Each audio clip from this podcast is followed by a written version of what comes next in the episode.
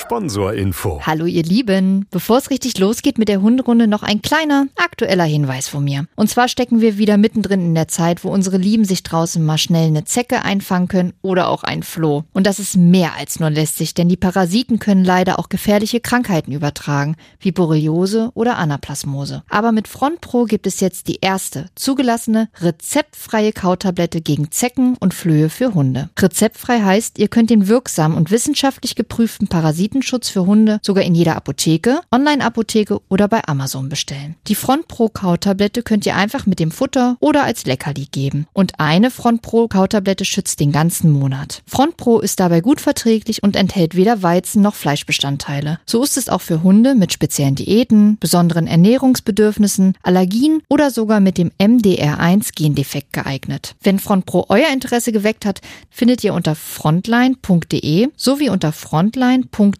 slash Basisinformation weitere Infos rund um das Produkt. Und weil es auch bei Tierarzneimittelwerbung einfach dazugehört, zu Risiken und Nebenwirkungen lesen Sie die Verpackungsbeilage und fragen Sie den Tierarzt oder Apotheker. Sponsorinfo Ende. Hunderunde. Profi-Tipps vom Hundecoach. Hallo ihr Lieben, wir hoffen, ihr hattet ein wunderschönes Weihnachtsfest, habt ganz viel leckere Sachen gegessen und habt einfach eine wundervolle Zeit mit euren Liebsten verbracht. Lisa und ich sind wieder auf Hunderunde. Lisa, hattet ihr schöne Tage? Wir hatten ganz wundervolle Tage und auch wir haben ordentlich geschlemmt. Vielleicht das ein oder andere Kilo zu viel, aber das nimmt man ja mit neuen Vorjahrssätzen auch wieder ab. Genau. Von daher war es wunderschön. Und wir gehen ja mit gutem Beispiel schon voran. Wir sind wieder auf Hunderunde. Genau.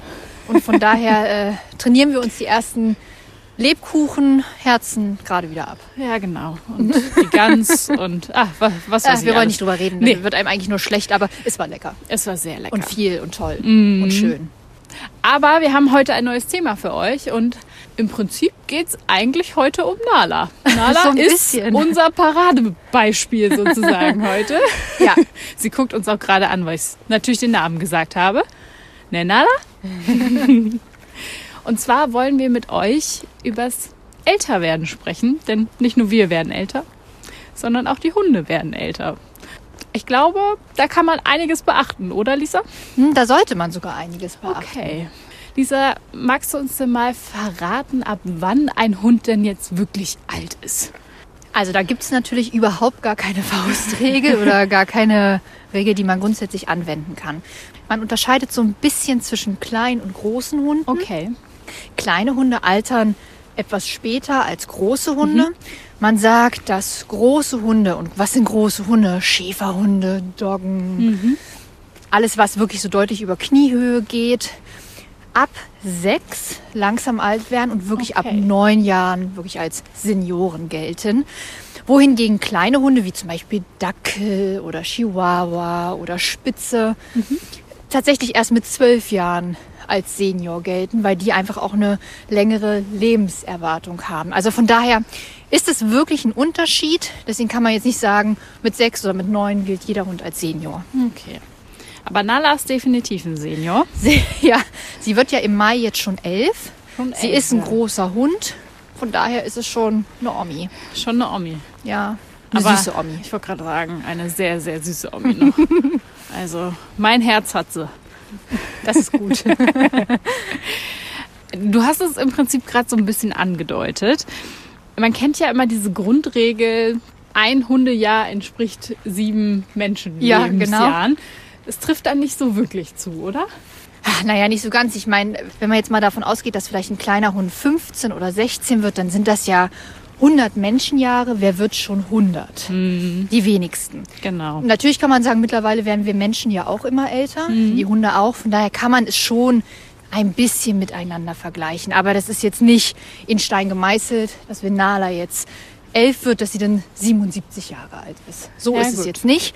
Und zumal sagt man auch, umso älter die Hunde werden, umso mehr Jährchen kannst du dann ja auch noch mal draufpacken. Und Okay. dann ist es auch immer, es gibt total agile Senioren und es gibt Senioren, die halt, naja, wirklich nicht mehr so fit sind. Das, das ist einfach unterschiedlich. Das äh, kann ich mir vorstellen. Ist ja bei uns auch nicht anders. Genau, und so ist das eben bei Hunden, auch wenn man nicht vermenschlichen soll und auch wenn man jetzt hier nicht Ja. komplette Parallel ziehen kann und soll, ist es aber ähnlich. Okay. Es gibt ja so, denke ich, so ein paar Anzeichen, an denen man das merken kann. Ich glaube, das offensichtlichste sind erstmal so die äußerlichen Anzeichen, oder? Ja, genau. Ganz oft kriegen Hunde tatsächlich graue Haare. Mhm. Nala ist da ja auch wirklich ein Paradebeispiel für. Ja. Sie hatte früher mal eine ganz schwarze Schnauze. Ich kann dir mal ein Bild schicken, wo sie wirklich noch eine komplett schwarze Schnauze hat. Okay. Das Man würden wir, muss- würde ich sagen, laden wir dann bei Insta hoch, Ja. damit ihr Nala auch mal in jungen Jahren seht. genau. Und sie hat die ersten grauen Haare relativ früh bekommen. Also schon so mit vier, fünf. Ja. Aber mittlerweile muss man sagen, ist sie ja wirklich mehr grau als schwarz. ja, das stimmt. Mittlerweile hat sie auch an den Augen graue Härchen. Mittlerweile merkt man auch, dass sich das an den Ohren abzeichnet. Also sie wird insgesamt grau. Das waren jetzt, fand ich, so die ersten bewussten körperlichen Anzeichen, dass sich das Fell verändert. Das Fell hat sich jetzt in den letzten Jahren auch verändert und das ist tatsächlich auch bei vielen Hunden so. Das Fell wird einfach ein bisschen struppiger, ist nicht mehr ganz so, Okay, so nicht kuschelig. na doch, kuschelig ist das nach wie vor, aber es ist einfach nicht mehr ganz so geschmeidig, würde ich Okay. mal sagen. Ähm, was dann auf jeden Fall hinzukommt, ist natürlich, dass ein Muskelabbau stattfindet. Ähm, egal wie viel man mit seinem Hund macht, die Muskeln werden im Alter natürlich in der Regel nicht mehr, sondern bauen ab. Und das ist- merkt man bei Nala im Speziellen auch. Ich mache auch weniger mit ihr, weil ich auch merke, dass sie nicht mehr so belastbar ist. Ja. Mm, Das heißt, ich merke schon, dass wenn wir jetzt zum Beispiel anderthalb Stunden mit ihr spazieren gehen, danach ist sie wirklich müde. Als Junghund hingegen waren anderthalb Stunden für sie jetzt nicht wirklich ein Problem. Also man merkt schon, dass sie da einfach insgesamt ruhiger wird, sie mehr Schlaf braucht. Und den muss man ihr dann wirklich auch geben und gönnen. Auch Nala hat das Problem, nicht immer freiwillig zur Ruhe zu kommen. Ja. Ähm, besonders wenn vielleicht dann nochmal der Postbote klingelt, wenn vielleicht auch nochmal Besuch da ist oder wenn ich vielleicht auch hektisch zu Hause bin, weil ich sauber mache oder weil ich von A nach B flitze, um irgendwas schnell zu erledigen. Da muss ich sie schon auch nochmal auf ihre Decke schicken und nochmal sagen, hey Mäuschen, jetzt ist wirklich Sendepause. Das braucht sie aber auch, das merkt man. Also Okay. Warum braucht sie das? Einfach um das, was sie hier erlebt, das, was sie hier erschnuppert, das, was sie hier sozusagen alles an Eindrücken bekommt, für sich zu verarbeiten, um dann auch wieder gestärkt und einfach auch wieder frei im Kopf mit dem nächsten Spaziergang starten zu können. Ja. Das ist bei Junghunden so und das ist auch bei älteren Hunden so. Na, okay. Du hast es gerade schon so ein bisschen angesprochen, dass Nala zum Beispiel häufiger müde ist oder nicht mehr so viel kann. Äh, Das Verhalten kann sich also auch ändern, oder? Ja, absolut. Also tatsächlich können Hunde kognitive Einschränkungen kriegen. Okay. Sowas auch wie eine Demenz Ach, wirklich? ähm, oder einfach kognitiv verlangsamt Ja. sein. Wie äußert sich das beim Hund? Mm, Das äußert sich darin, dass sie entweder Ängste entwickeln vor irgendwelchen Gegenständen, sich vor Sachen vielleicht erschrecken. Ähm, das merkt man jetzt bei ihr im Speziellen, dass sie sich abends in der Dunkelheit vor Sachen erschreckt, wovor sie sich früher nie erschrocken hätte. Da steht ein Fahrrad, das ist so abgedeckt mit so einer Plane. Hatten wir jetzt vor zwei Tagen. Das Fahrrad steht da immer und am hellerlichten Tage würdigt sie diesem Fahrrad keines Blickes. Und abends im Dunkeln hat auf einmal diese äh, Plane so ein bisschen gewackelt und sie hat sich zu Tode erschrocken. Die ist wirklich einen Meter zur Seite gesprungen. Ach du liebe Güte. Weil sie das Nala, einfach Mensch. nicht mehr äh, verarbeiten konnte. Daran merkt man dann schon, ah, okay, ne, kognitiv, das wäre ihr früher einfach nicht passiert. Ähm, es kann, und das hört man immer wieder, die Konzentrationsleistung so ein bisschen nachlassen. Das heißt, wenn man mit den Hunden trainiert, neue Kommandos eintrainiert oder grundsätzlich einfach auf einen Spaziergang vielleicht so Grundkommandos immer mal wieder wiederholt, dass man merkt, oh, der Hund ist viel schneller kaputt. Der Ja. Hund braucht länger Zeit, um sich dann zu Hause zu regenerieren. Ähm, also an sowas kann man das gut festmachen. Und was dann natürlich sein kann, dass wirklich Hunde so ein bisschen wie eine Demenz kriegen, dass die wirklich auch wirr im Wohnzimmer stehen und manchmal die weiße Wand anstarren und so nach dem Motto? Okay, ich weiß gar nicht mehr, wo ich bin, hier im Raum, im Hier und Jetzt. Und man sie dann so antippen kann und mal sagen kann, Mäuschen, ist alles gut, komm mal Ja. raus da. Und die dann auch so einen wirren Blick haben, sich gut ablenken lassen, aber wo man merkt, aha, okay, also kognitiv driften sie so ein bisschen ab. Wie sieht das denn aus mit so Ohren und Augen? Oh ja, Ohren und Augen sind ein großes Thema. Tatsächlich, ähm, ja, wie das bei Menschen auch ist, verändert sich das meist nicht ins Positive. Das heißt, auch Hunde äh, fangen an, schlechter zu hören. Und das meine ich jetzt nicht mit sie machen wollen keinen, nicht. genau, sie machen keinen Sitz mehr, obwohl sie es eigentlich machen sollen, sondern wirklich, sie hören nicht mehr gut. Ja. Nachweislich können Hunde in einem gewissen Alter Frequenzen nicht mehr gut hören. Nala hat mal gerade wieder ihr Spiel hier ausgedacht und gemacht. Ähm, nachweislich Frequenzen nicht mehr so gut hören. Das heißt, äh, wenn man vielleicht vorher gepfiffen hat, ist es Ja. vielleicht der Pfeifton, der so ein bisschen verloren geht, wo man dann mal gucken muss, reagiert der Hund auf einen anderen Pfeifton ein bisschen besser. Oder wenn es laut ist, dass sie wirklich die Geräusche nicht mehr gut filtern können. Und natürlich auch das Sehen. Das heißt, auch Hunde sehen mit dem Alter zunehmend schlechter. Das kann natürlich echt ähm, auch ein Problem werden, wenn sie einfach so Abstände nicht mehr einschätzen können, Leute nicht mehr erkennen, Gegenstände nicht mehr erkennen und sich dann vermeintlich davor erschrecken. Und dann im schlimmsten Falle irgendwas Doofes passiert, weil sie auf die Straße springen, weil sie danach schnappen oder weiß der Fuchs, was passieren kann. Ja gut, oder den Türrahmen oder so mitnehmen, ne? Ja, genau, genau. Oder einfach wirklich dagegen laufen und Ja. sich dann eine Beule holen oder was auch immer. Ne? Also ja, Wobei zugegeben, das hat das auch ohne ihr Alter vorher schon gemacht. ja, na, das ist tatsächlich auch schon mal gegen einen, gegen einen ähm, Laternenpfeiler gelaufen. Oh nein. Da war sie sogar ein Junghund. Also, aber das nur mal so nebenbei. Guck, Ähm, ein bisschen tollpatschig sind sie auch mal. sind sie alle, genau.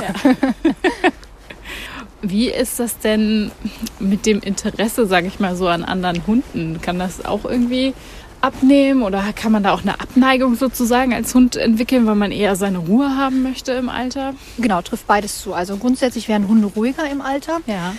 Das heißt, wenn man vorher einen ausgesprochenen Spielehund hat, der super gerne mit anderen Hunden gespielt hat, wird er das sicherlich nach wie vor machen, aber vielleicht nicht mehr so ausgiebig, vielleicht ein bisschen ruhiger.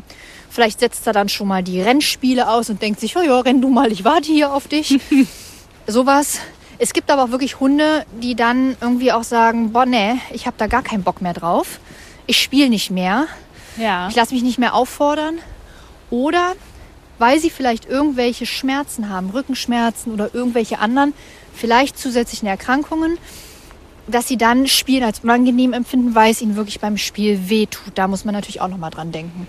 Schmerzen hast du gerade gesagt. Rückenschmerzen unter anderem. Ja. Unter anderem. Also wie bei uns auch so ein bisschen, auch wenn du gesagt hast, wir sollen das nicht unbedingt vergleichen, aber es können auch vermehrt gesundheitliche Probleme auftreten, oder? Ja, absolut. Ja.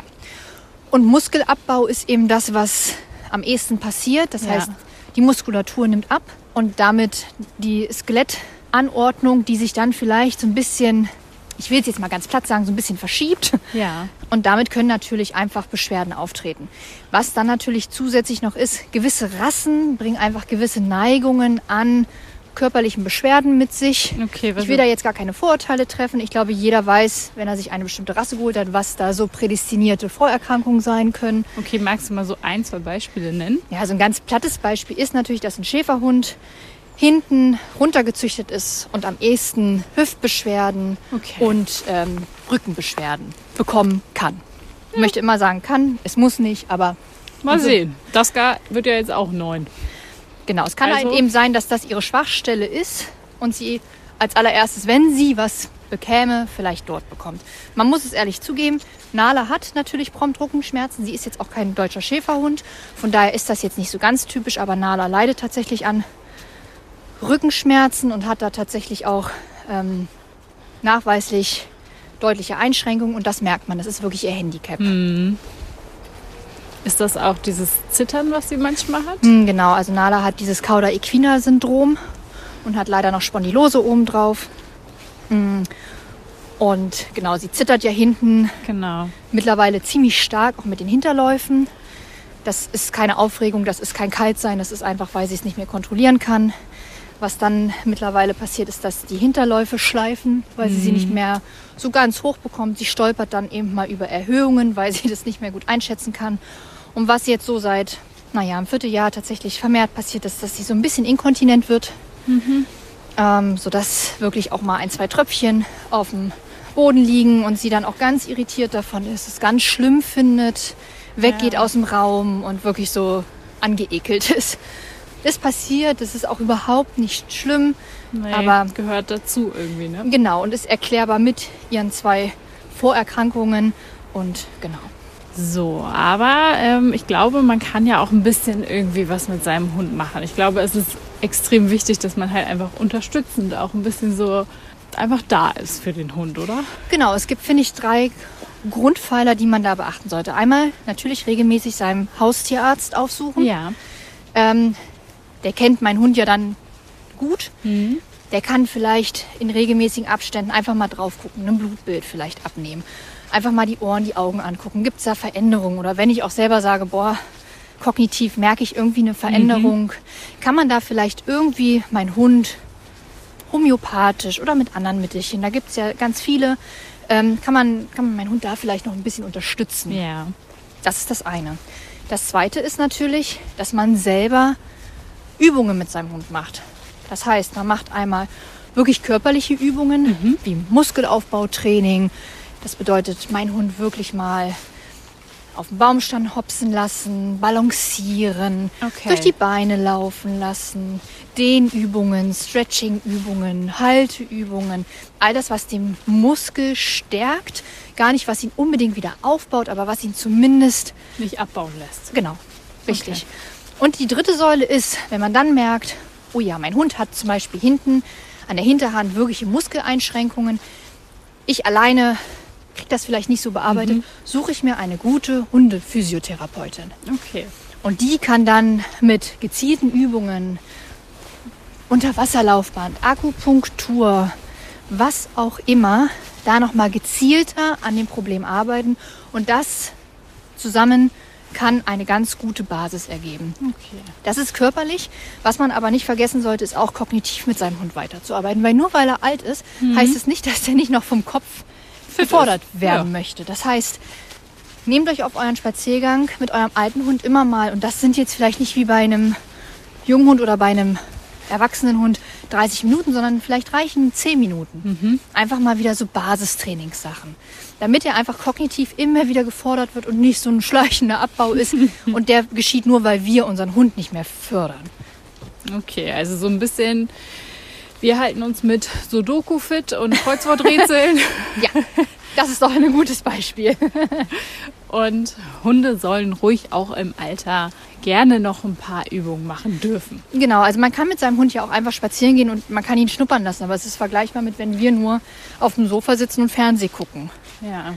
Aber wenn wir eben, wie du sagst, nochmal so gut Doku oder eine Kreuzworträtsel oben drauf machen, ist es vergleichbar, wie wenn wir mit unserem Hund nochmal ein Suchspiel machen. Ja, gut. Muss nicht viel sein, muss nicht lang sein, aber immer mal so ein bisschen triggern. Ja, gut. Das ist doch eigentlich auch ganz schön, oder? Also, Macht total Spaß, natürlich. Und man sieht den meisten älteren Hunden dann nochmal so an, wow, da kommt nochmal so ein bisschen Feuer ins, ins Spiel. Nala ist auch immer sehr aktiv auf unseren Hunderunden, finde ich. Da Ja, merkt man ihr noch nicht so an, dass sie bald elf wird. Nee, tatsächlich ist sie draußen echt äh, noch sehr agil. Man merkt es halt drin. Ne? Also Ja. drin ist sie schon echt eine kleine Omi geworden.